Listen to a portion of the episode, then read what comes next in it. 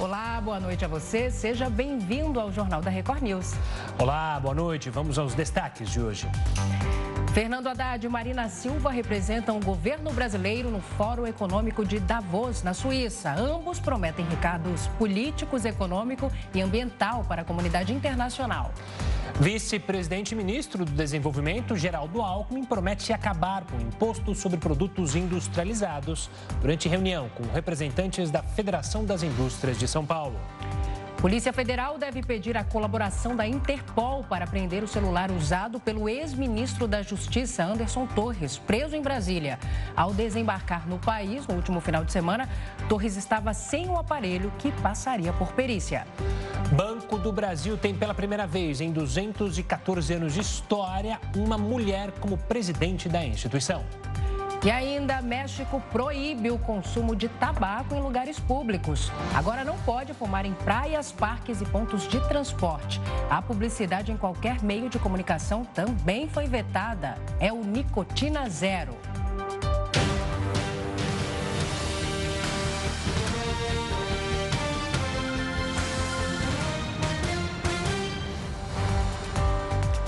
Tarciana Medeiros tomou posse hoje como presidente do Banco do Brasil. Ela é a primeira mulher a comandar a instituição. Tarcena foi escolhida pelo ministro da Fazenda, Fernando Haddad, no fim do ano passado. A exoneração do agora ex-presidente do Banco do Brasil, Fausto de Andrade Ribeiro, indicado pelo ex-presidente Jair Bolsonaro, foi publicada hoje no Diário Oficial da União. Tarcena Medeiros é administradora e pós-graduada em Marketing e Liderança, Inovação e Gestão. Entrou no banco em 2000 e ocupou cargos de gerência de relacionamento e negócios, passando por unidades do Norte e do Nordeste, além do Distrito Federal. Em seu primeiro discurso, Tassiana chamou de orgulho o fato de ser a primeira mulher a comandar o Banco do Brasil. A missão que assumo a partir de hoje é extremamente relevante e desafiadora. Tenho plena consciência disso. E a melhor forma de agradecer é assumir aqui o compromisso de continuar a entregar resultados sustentáveis para os nossos acionistas e ser relevante na vida das pessoas em todos os momentos, contribuindo para o desenvolvimento do país. Neste ano, o bebê completará 215 anos. E é motivo de muito orgulho ser a primeira mulher presidenta dessa empresa que tanto amo. Já o presidente Lula criticou a demora do banco em contar com uma mulher na presidência. É preciso que as pessoas que dirijam tenham a cabeça um pouco mais aberta, tenham a cabeça um pouco mais arejada, para entender que determinadas coisas vão acontecer como novidade, porque nunca tinha acontecido. Eu fico estarrecido, fico estarrecido de estar hoje aqui na tua frente, sabendo que você em 208 anos desse banco, você é a primeira mulher a chegar à presidência da República. Eu pensei, sabe, que tinha machismo no Brasil, mas no Banco do Brasil, quem escolhe a direção, efetivamente, é mais do que machista. O vice-presidente e ministro do Desenvolvimento, Geraldo Alckmin, assumiu a meta de acabar com o IPI na reforma tributária. Geraldo Alckmin foi convidado a participar nessa segunda-feira da primeira reunião do ano com representantes da indústria e os diretores da Fiesp. Ele assumiu o compromisso de trabalhar para acabar com o imposto sobre produtos industrializados. O vice-presidente destacou que o IPI não está incluso na lista de medidas fiscais apresentada pelo Ministério da Fazenda na semana passada. Alckmin disse que o próximo passo é buscar o fim do tributo, que o setor industrial pede há anos, através de uma reforma tributária rápida. E defendeu a reforma como central para promover o crescimento do PIB por meio da simplificação da cobrança de impostos. Ele ainda lembrou que existem duas PECs em tramitação, nas quais a reforma poderia ser incluída para ser realizada no primeiro ano de mandato do presidente Lula. Em meio à crise, as lojas americanas anunciaram um presidente interino para o grupo. O nome de João Guerra Duarte Neto foi anunciado pelo Conselho de Administração da empresa. Segundo o comunicado, ele também vai ocupar o cargo de diretor de relações com investidores. A mudança na empresa ocorre em meio a uma crise causada por inconsistências em balanços financeiros que apontaram para um rombo de 20 bilhões de reais na empresa. A situação levou à renúncia do antigo CEO após ficar apenas 10 dias no cargo. A cidade do Rio de Janeiro bateu recorde de calor neste fim de semana. No domingo, os termômetros registraram mais de 40 graus. Imagina só, a maior temperatura deste verão. E o repórter Pedro Paulo Filho testemunhou esse calorão. Pedro, boa noite para você. A sensação térmica chegou a passar dos 50 graus por aí. É isso mesmo, Pedro? Pois é, essa temperatura foi de 40,3 graus oficialmente, a sensação térmica 50 graus, mas eu confesso que em alguns momentos parecia que era bem mais, viu? Uma boa noite para você, boa noite Gustavo e a todos que acompanham o jornal da Record News. Bom, durante o dia foi isso, durante a noite ainda está quente por aqui, e olha só onde eu estou, vou pedir para o nosso repórter cinematográfico abrir um pouco a nossa imagem para mostrar. A gente está na praia do Arpoador, na zona sul da cidade. Para cá vem muitos cariocas e turistas que acabam recorrendo ao banho de mar noturno para tentar aliviar todo esse calorão. E não é só aqui nessa parte, com águas cristalinas do Arpoador, que tem cariocas e turistas não. Nosso repórter cinematográfico também vai mostrar toda essa parte da orla da zona sul da cidade, Ipanema e Leblon, ainda com muitas pessoas, muitos banhistas aproveitando esse dia, mais esse dia de calor. Na verdade, desde sábado, o carioca tem enfrentado essa onda de calor, esse calorão.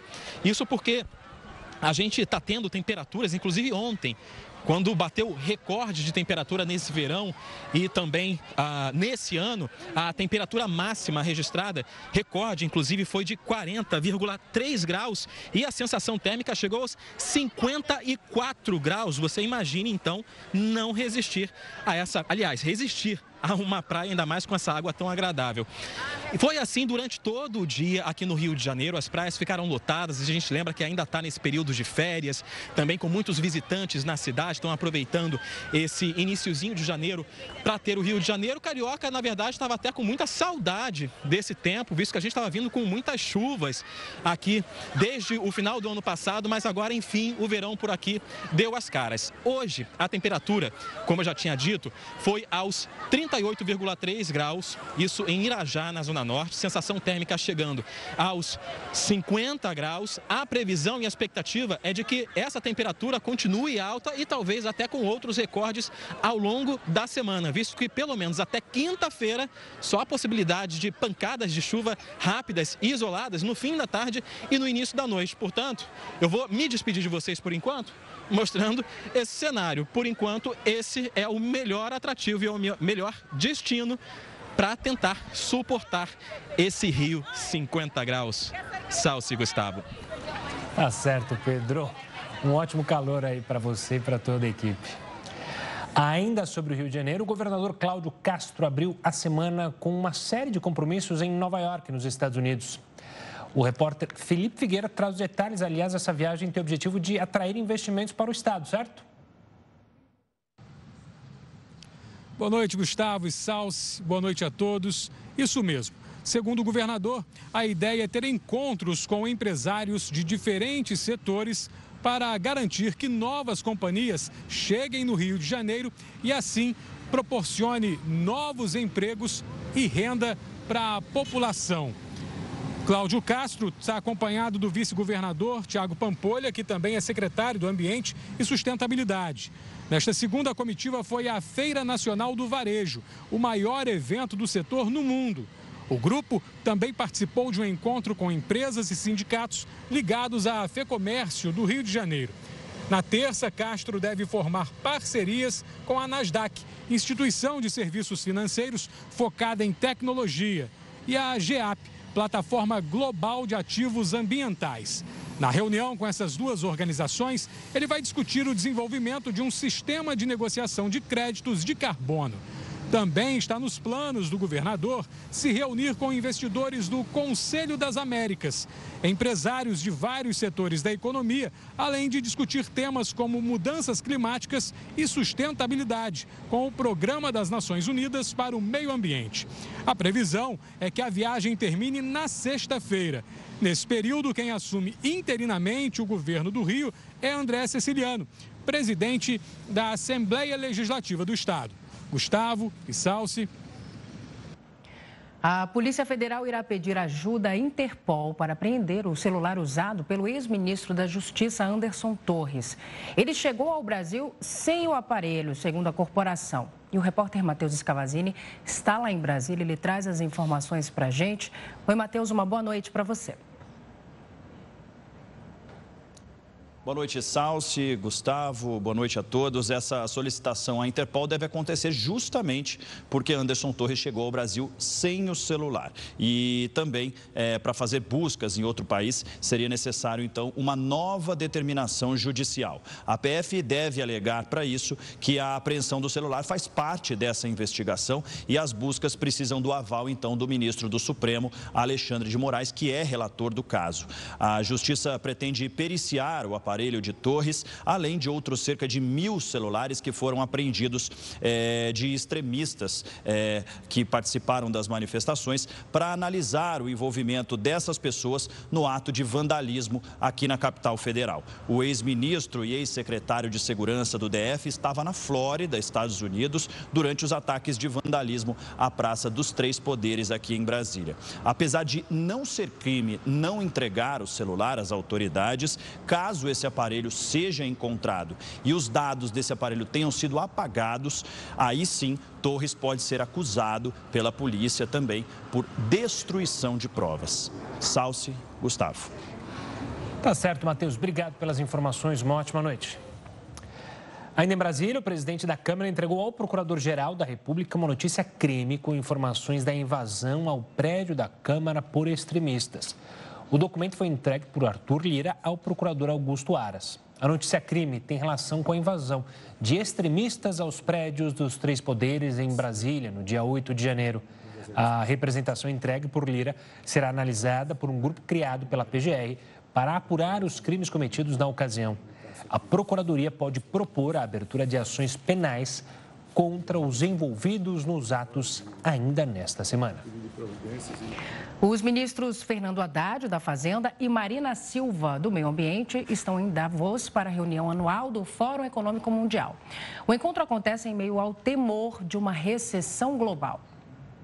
2.700 representantes de 130 países devem participar do fórum entre eles 52 chefes de Estado. Pelo segundo ano seguido, a Rússia fica fora do evento, mas representantes da Ucrânia são esperados. A cooperação internacional é o tema desta edição, que acontece em meio a previsões pessimistas de uma recessão global por causa da inflação e do alto endividamento de muitos países.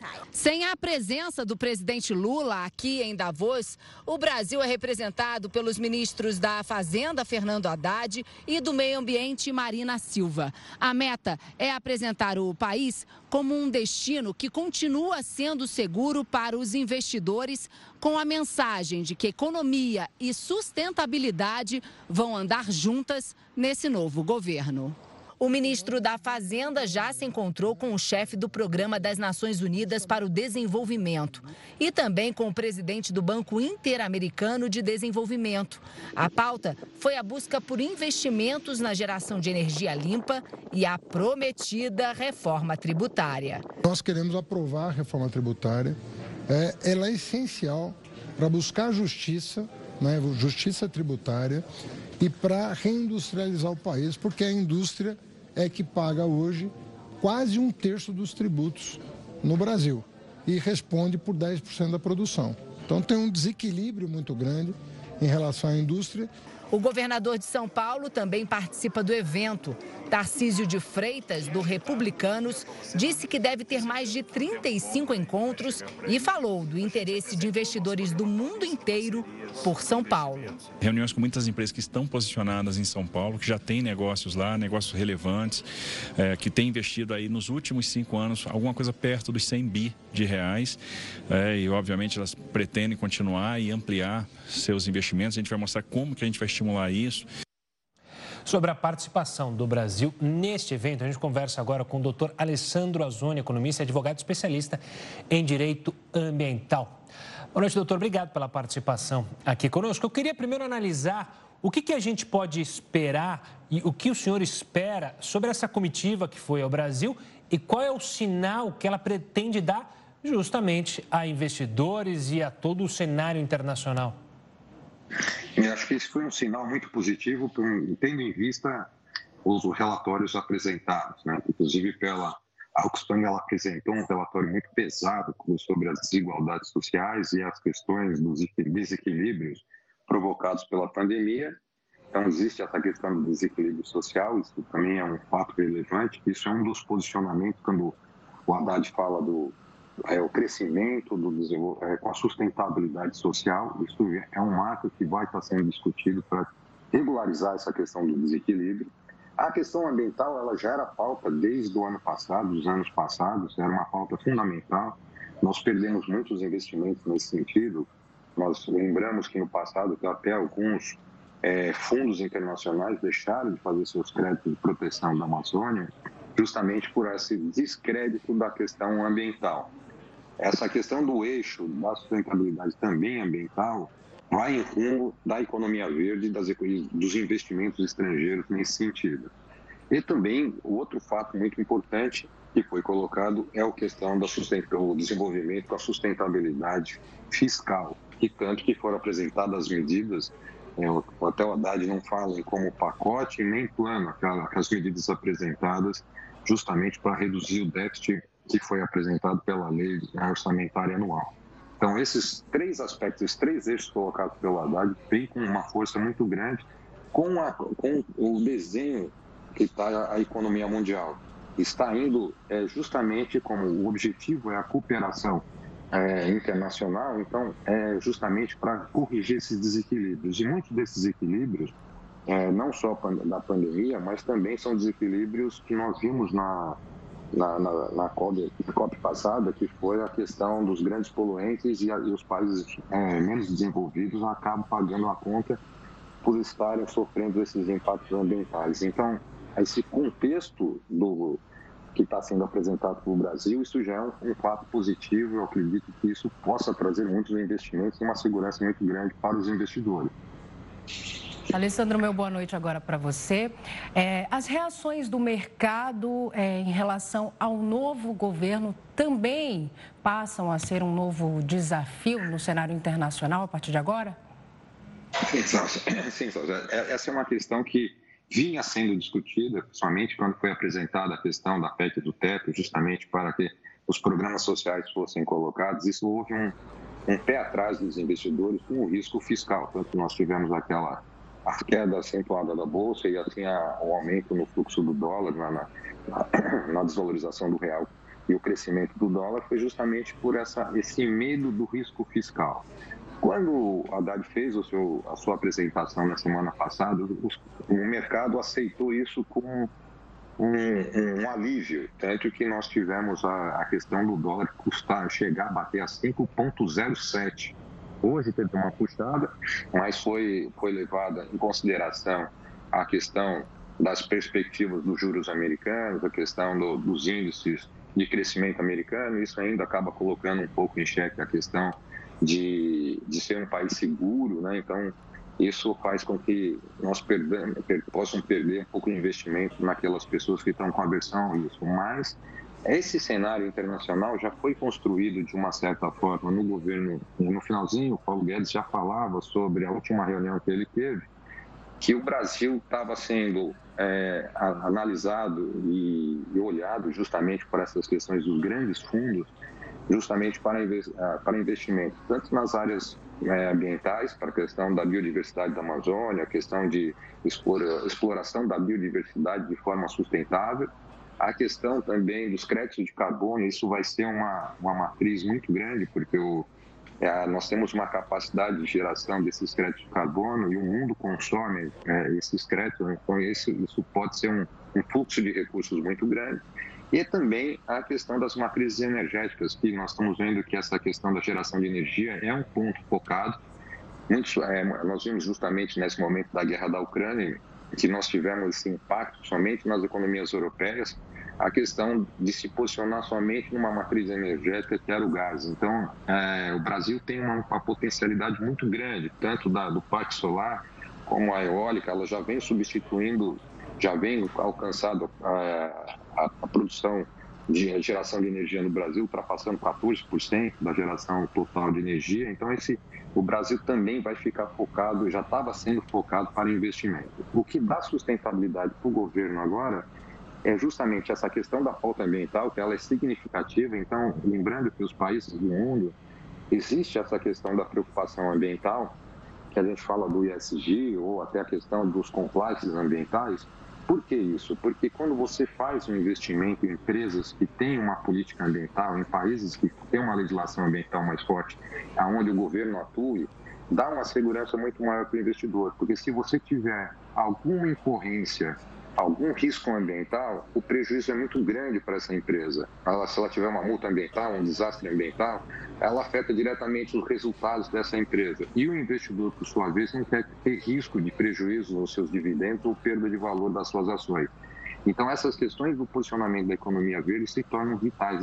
Isso, dá uma força muito grande quando eu, o presidente Lula é, escolheu a Marina Silva, porque ela já é uma uma, uma autoridade no assunto a nível global, tanto que foi estratégico do, do Haddad levá-la justamente para autoafirmar a questão do posicionamento nas questões ambientais, justamente com o crescimento, não só visando essa questão do crescimento econômico.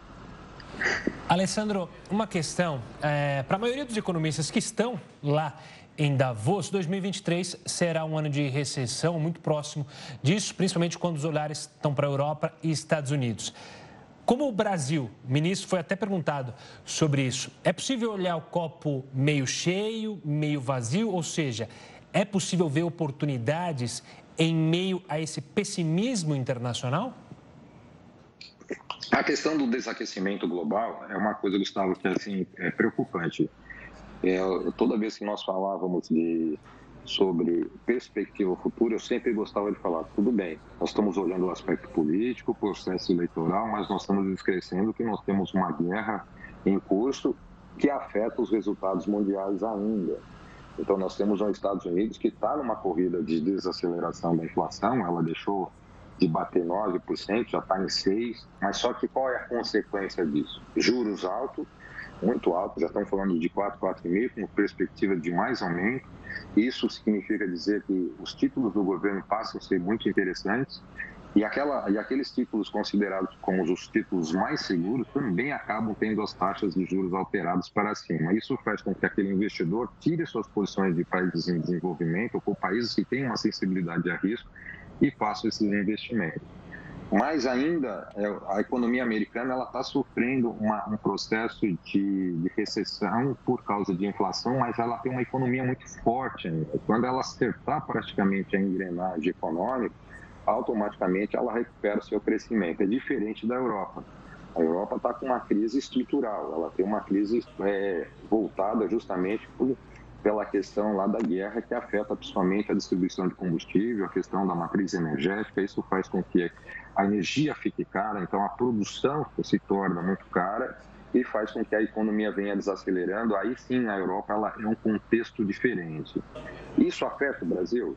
Sim, de certa forma sim, mas é sempre uma vantagem para o Brasil pelo fato de nós estarmos longe desses conflitos e nós não temos, nós temos um, vamos dizer assim, um país amigo de todos. Nós não temos problemas de conflitos internacionais, onde nós temos problema com a China, problema com a Rússia, problema com a Europa. Nós não temos essas essas questões internacionais que causam barreiras comerciais. Isso, isso faz com que o Brasil se, é, possa se tornar um, um atrativo muito grande, tanto para o comércio internacional, como também para atrair, investidores ou até empresas para o Brasil, justamente é por essa questão de não ter essas inseguranças internacionais e essas inseguranças de, de, de mercado internacional. Então, eu acho que o Brasil tem uma grande possibilidade, sim. É, o ajuste, eu acho que deu um resultado preciso. Eu acho que essas pequenas medidas que foram propostas de redução do déficit e colocar uma meta de para 2023 reduzir de 1,5% do PIB, os déficit público, para 1% e tentar trabalhar em 0,5%, entre 0,5% e 1%, isso já mostra uma segurança para, para o resto do mundo que a gente vai ter um equilíbrio fiscal. Isso dá uma segurança para que eu me aporte no Brasil.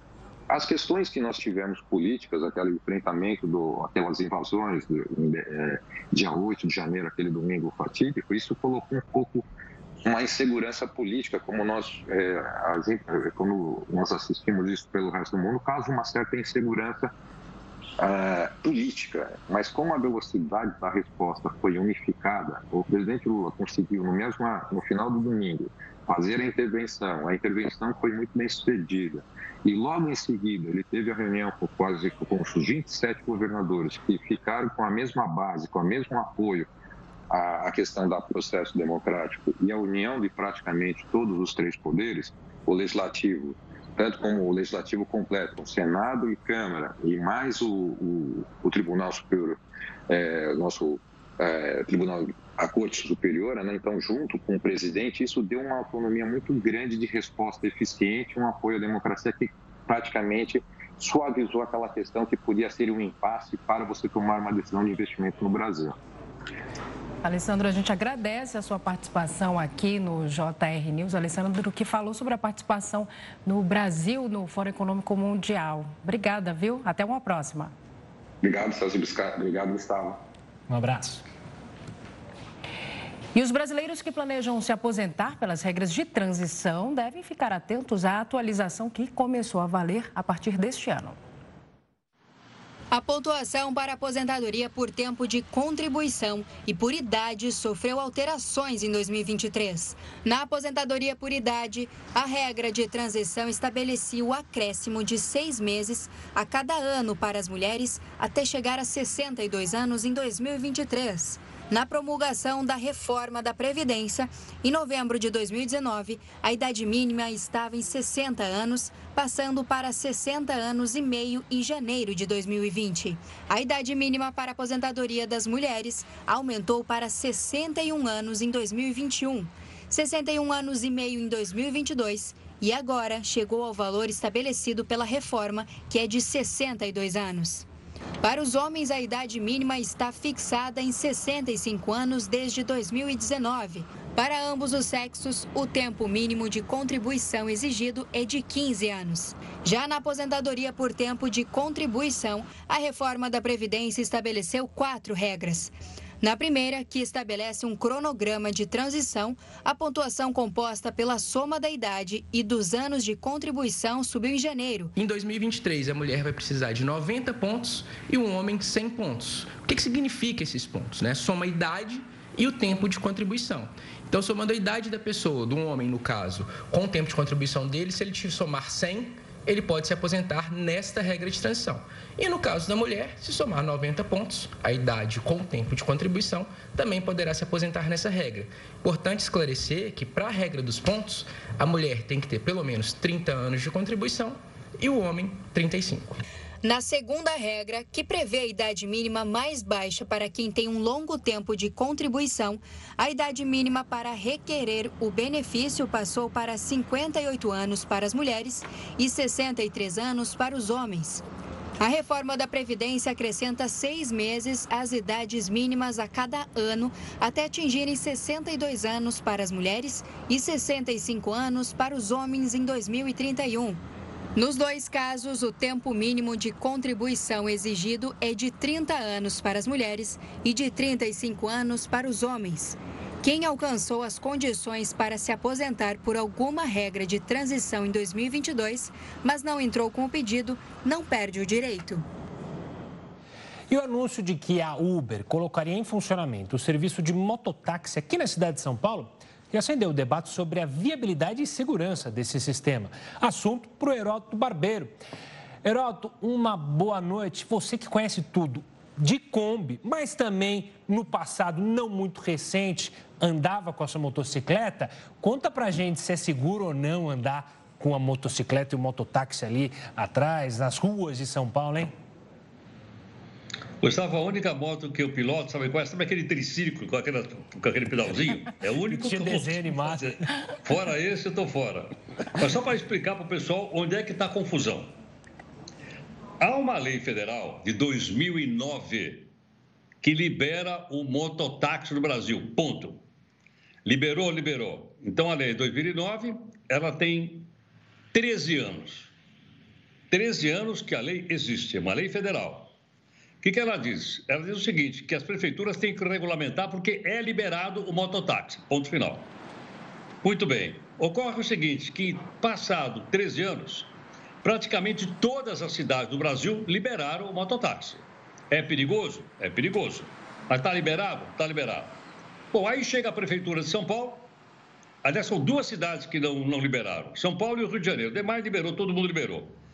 Mas o governo aqui de São Paulo, na época, o prefeito, acho que era o Bruno Covas, ele entrou na justiça dizendo o seguinte: que não foi liberado, não pode ter mototáxi em São Paulo. E o Tribunal de Justiça de São Paulo decidiu o seguinte: pode sim. Essa justiça diz que pode, se a lei federal, por que, que não regulamentam? Bom, aí tem uma outra confusão que é o seguinte. Então, eu pode trabalhar como mototáxi? Pode. Mas o que é que eu tenho que ter? Primeiro, claro, a moto, né? certo, tem que ter a moto. Mas eu tenho que ter 21 anos de idade, dois anos de treino, já com a minha carta, minha CNH de moto, e tenho que me submeter a um exame de aptidão que é feito no, no, no Departamento de Trânsito. Com esses três requisitos, a pessoa pode, pode, ela não é clandestina, ela pode levar as pessoas como mototáxi em qualquer cidade do Brasil, inclusive São Paulo e Rio de Janeiro. Agora, onde é que surgiu a briga? É que em pelo menos 3 mil cidades do Brasil, você pode chamar um mototáxi como você chama Uber ou 99. Então tem moto Uber, tem moto 99. Então, por exemplo, vou trabalhar aí à tarde, em vez de pegar o 99 aqui, eu pego a moto 99, subo na garupa e lá estou eu aí chegando na Barra Funda. Ocorre o seguinte, ocorre que a briga, então, é por causa do aplicativo. Porque, logicamente, há outros interesses, há conflitos, etc, etc. E é por esse motivo, então, que ela não foi regulamentada em São Paulo, no Rio de Janeiro. Mas o Tribunal de Justiça disse, é legal sim. Mas você vai, pera um pouquinho. E se o cidadão for multado pela prefeitura? Ele for multado pela prefeitura, ele recorre. Como tem uma decisão da justiça, ele vai ganhar e a multa não vai, vai ter feito. Mas é perigoso, como você lembrou na, na abertura, Gustavo, claro, realmente é, é, perigoso. Eu vi aqui o número de mortes é muito alto. Tem uma ideia, pessoal que está nos acompanhando. Em 2000 e 2019, morreram 400 pessoas. Então, realmente é muito alto. É perigoso? É perigoso. Agora, a decisão de pegar ou não mototáxi tem que ser do cidadão. É ele que vai dizer, está liberado, está dentro das regras, eu pego se eu quiser. Eu tinha te vivendo um negócio interessante aqui, que é o seguinte. Imagine, por exemplo, se você sair, o pessoal conhece todo mundo, já ouviu falar da Avenida Paulista, que é no central de São Paulo. Até o aeroporto de Guarulhos tem mais ou menos uns 25, 27 quilômetros. Se eu pegar o mototáxi, dá para ir em 25 minutos. 25 minutos. Qual seria a vantagem? Muitas vezes o trânsito e o congestionamento é de tal forma para chegar no aeroporto que muita gente perde até voo internacional porque não consegue chegar na hora do aeroporto. Mas você, você, bom, mas com a moto chega? Com a moto chega, porque ela passa no meio do trânsito e ela vai levar você lá. Só não sei, viu, Gustavo? Eu sei o seguinte: como é que o cara vai levar a mala na moto? Ela, já pensou, você vai para o aeroporto, Imagine, por exemplo, Gustavo, então, assim, por exemplo, quando ela viaja, ela leva aquela malinha, sabe aquela malinha de 10 por 4 e tal e coisa, é. né? Aí não dá. Como é que vai caber aquela malinha, cadê? Se leva na viagem para botar na moto para levar no aeroporto? Não sei, aí é outra, é outra discussão. Aí só mochilinha, mochilinha na moto.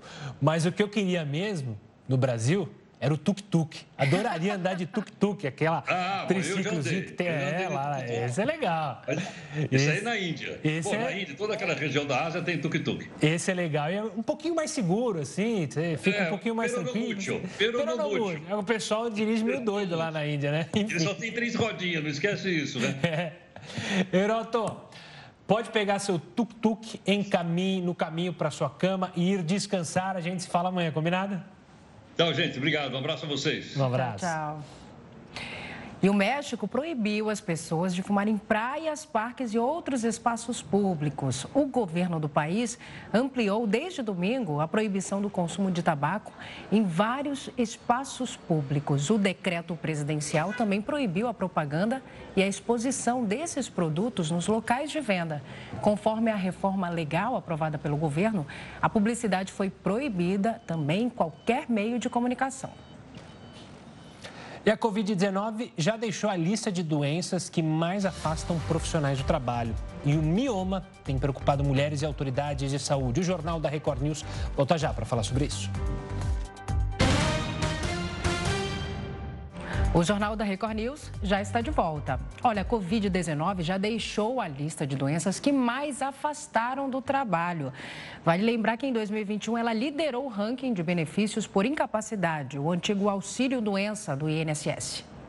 Segundo o levantamento do Ministério da Previdência, feito a pedido do portal R7, entre janeiro e julho de 2021, foram registrados 64.561 afastamentos por Covid-19.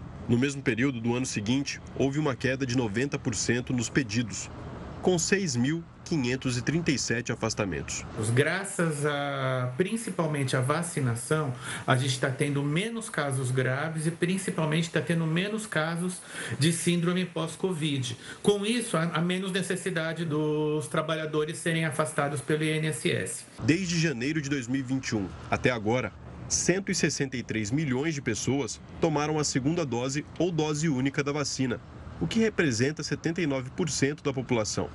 Quanto à primeira dose de reforço, 102,5 milhões foram aplicadas. A segunda dose soma 45,2 milhões de aplicações. A título de comparação, em 27 de junho do ano passado, o Brasil registrava, segundo o Ministério da Saúde, 51.678 novos casos de Covid. Na sexta-feira passada, data do último levantamento oficial da pasta, eram 4.343 novos casos. A doença que lidera a lista de afastamentos do trabalho em 2022 é o leiomioma, um tumor sólido formado por tecido muscular e fibroso que se desenvolve no útero seguido por fratura de punho e dor nas costas. O levantamento considera somente aqueles afastamentos por mais de 15 dias e que, consequentemente, geraram um benefício ao segurado do INSS. Uma reportagem mostrou a principal causa do afastamento do trabalho no ano passado foi o diagnóstico do mioma, um tumor benigno do útero. Para analisar esse cenário, a gente recebe a doutora Carolina Rezende, ginecologista do Hospital Moriá. Doutora, obrigado pela participação aqui conosco. Imagino que as pessoas que não estão acompanhando, que não acompanham saúde como vocês médicos, esse, esse, esse dado espanta e espanta bastante. Tem explicação o porquê de hoje em dia a gente vê um número tão grande desse caso específico da doença? Boa noite, Gustavo. Boa noite, Salsi. É, espanta, né? Porque não é uma doença que tão conhecida por grande parte da população mas ela tem uma incidência bastante alta entre as mulheres, né? Então, até 80% das mulheres podem ser portadoras do mioma uterino, que é uma incidência bastante alta. Nem todas as mulheres têm sintomas, então muitas podem ter a doença sem ter sintomas e muitas vezes nem têm o diagnóstico da doença. Né? O principal sintoma, que é o sangramento uterino, ele aparece em até 50% dessas mulheres portadoras de mioma. Mas, e, e, pode levar a diversos quadros clínicos, né? E os sangramentos mais intensos, hemorragias importantes, anemia e comprometimento, então, da, do trabalho, que seja tanto pela fraqueza quanto pela é, uma dificuldade social mesmo, né? Um sangramento, então você imaginar que pode manchar roupa, causar um desconforto para a mulher. Então, é bastante compreensível que, que seja uma doença aí que esteja entre as principais causas de afastamento do trabalho. Doutora, meu boa noite agora para você. É, o mioma afeta cerca de 80% das mulheres em idade fértil. Apesar do mioma não ter um, uma causa né, comprovada, a gente pode considerar esse ritmo de vida é, acelerado, trabalho, estresse, alimentação inadequada. Esses são fatores importantes para o aparecimento do mioma no organismo? É, uma da, um dos fatores de risco para a miomatose uterina é o sobrepeso e a obesidade, né?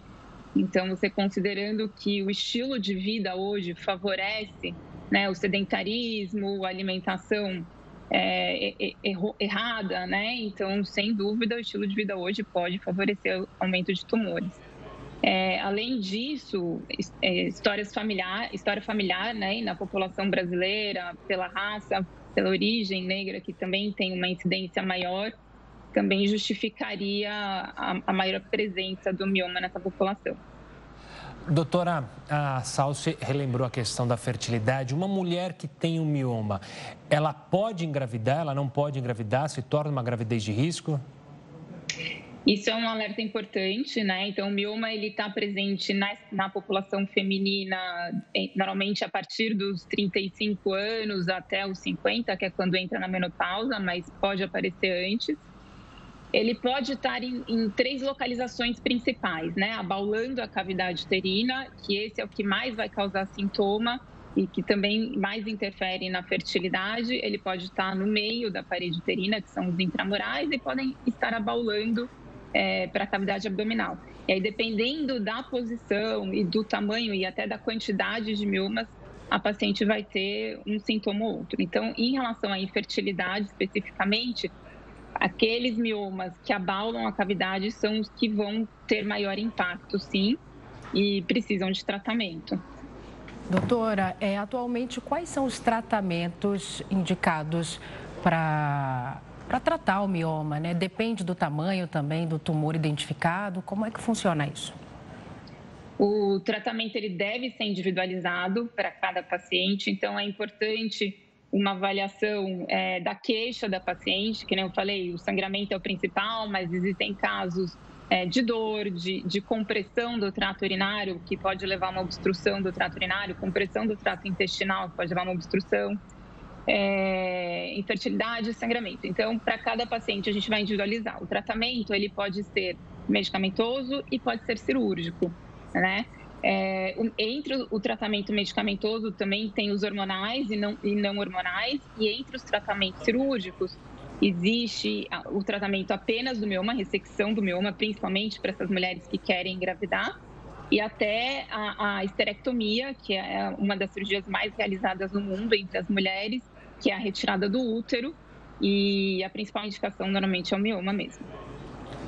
Tá certo, doutora. Obrigado pela participação aqui para falar sobre algo que chama a atenção e o cuidado com a saúde sempre tem espaço aqui no Jornal da Record News. Obrigado, doutora. Obrigada, boa noite. Boa noite. As equipes de resgate encontraram a caixa preta do avião que despencou no Nepal. Até o momento, 68 corpos foram achados. O equipamento encontrado nesta segunda-feira contém a gravação de voz dos pilotos e os dados de voo do avião. A aeronave, que tinha 72 pessoas a bordo, despencou no domingo. Este já é considerado o pior acidente aéreo dos últimos 30 anos no país.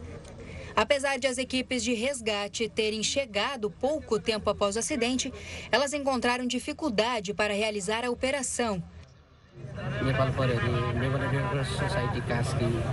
A polícia do Nepal, forças terrestres, policiais armados e Sociedade da Cruz Vermelha em Pokhara correram para o local para resgate logo após o acidente. Mas o fogo intenso naquele momento e o terreno complexo dificultaram a operação de resgate. Usamos guindastes para remover os destroços do desfiladeiro. Sem esperança de sobreviventes, o Nepal enfrentou um luto nacional nesta segunda-feira e as autoridades agora buscam entender o que houve para esta tragédia acontecer. O avião tinha saído da capital Katmandu e tinha como destino a cidade de Pokhara. Ele foi encontrado em chamas em um precipício de 300 metros entre o antigo aeroporto da cidade e o novo terminal internacional inaugurado no dia 1 de janeiro. Autoridades ucranianas pedem mais apoio depois do bombardeio russo. O Jornal da Record News volta já. Estamos de volta. Autoridades ucranianas pediram mais apoio depois de um bombardeio russo que deixou pelo menos 40 mortos. O ataque a um prédio residencial na cidade de Dnipro deste domingo foi o mais letal desde o início da guerra entre Rússia e Ucrânia. A cidade é a quarta maior do país e ainda há dezenas de pessoas desaparecidas. O presidente Volodymyr Zelensky afirmou que as equipes de resgate seguirão com o trabalho de buscas. Dezenas de pessoas foram resgatadas dos escombros, incluindo seis crianças. Estamos lutando por cada pessoa. A operação de resgate durará enquanto houver a menor chance de salvar vidas. O país ainda tenta recuperar os territórios perdidos durante a guerra. O prefeito de Kiev pediu ajuda internacional nesta segunda-feira para lidar com os russos e chamou o ataque em Dnipro de genocídio.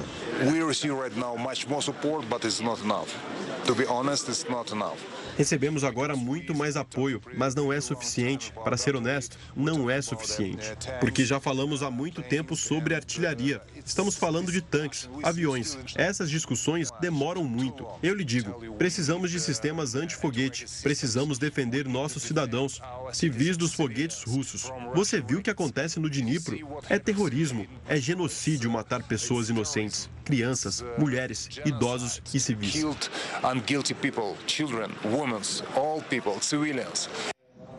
Ainda no cenário internacional, o governo peruano ampliou o período de estado de emergência em diversas áreas do país.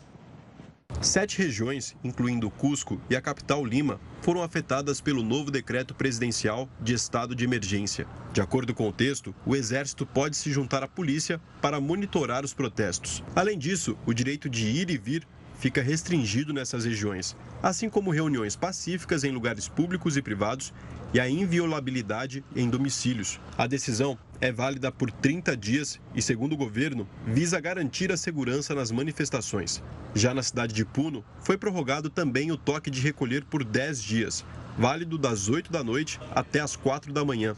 Até o momento, quase 50 pessoas já morreram com a repressão policial durante os atos. Peruanos estão nas ruas desde o início de dezembro, quando o ex-presidente Pedro Castilho foi destituído e preso. Os manifestantes pedem a saída da atual governante Dina Boluarte, a liberdade de Castilho, a dissolução do Congresso e a convocação de novas eleições. O clima das ruas reflete na aprovação do governo. Segundo uma pesquisa do Instituto de Estudos Peruanos, 71% da população peruana reprova a presidente Dina Boluarte. Os Estados Unidos estão estudando a possibilidade de proibir o uso de fogão a gás. A ideia surgiu após um estudo da Comissão de Segurança de Produtos do Consumo a respeito de danos causados pelo equipamento. Segundo a CPSC, a liberação de substâncias como dióxido de nitrogênio e monóxido de carbono são prejudiciais à saúde. 13% das crianças americanas já teriam desenvolvido asma por causa do fogão a gás. Apesar de o debate ter crescido, um porta-voz da Casa Branca afirmou que o presidente Joe Biden não pretende banir o equipamento, que é utilizado por quase 40% das casas no país. Voltando ao Brasil, a ministra do Turismo gastou mais de um milhão de reais em gráficas supostamente fantasmas. Daniela Carneiro declarou ao Tribunal Superior Eleitoral que gastou esse montante em duas gráficas do Rio de Janeiro durante a campanha para deputada federal. Mas os endereços registrados são de outros estabelecimentos. A ministra afirmou que todos os serviços cadastrados foram executados e que a divergência cadastral das empresas não é responsabilidade dela. Daniela ainda reiterou que as contas de campanha foram aprovadas pelo Tribunal Regional Eleitoral. A NASA, a Agência Espacial Americana, apresentou os últimos detalhes do plano para humanos retornarem à Lua. Você confere os detalhes aqui no JR News em instantes. Olha só, a Defesa Civil de São Paulo alertou a população para um período de chuvas fortes que atingirá todo o estado a partir de amanhã. Segundo dados do Centro de Gerenciamento de Emergências Climáticas, há condições de chuvas intensas acompanhadas de descargas elétricas e fortes rajadas de vento. Na Serra da Mantiqueira, são esperados até 150 milímetros de chuva. Na capital, região metropolitana, Campinas, Sorocaba, Vale do Ribeira e Itapeba, são esperados 100 milímetros. As chuvas dos últimos dias deixaram o solo bastante encharcado. Com isso, existe risco de deslizamentos e desabamentos. A NASA, a Agência Espacial Americana, apresentou os últimos detalhes do plano para humanos retornarem à Lua depois de mais de 50 anos. Em 2025, com a ajuda de parceiros externos, o órgão vai enviar a primeira mulher e a primeira pessoa negra para a superfície da Lua com a missão Artemis. O objetivo é aterrissar na Lua e desembarcar a tripulação no Polo Sul.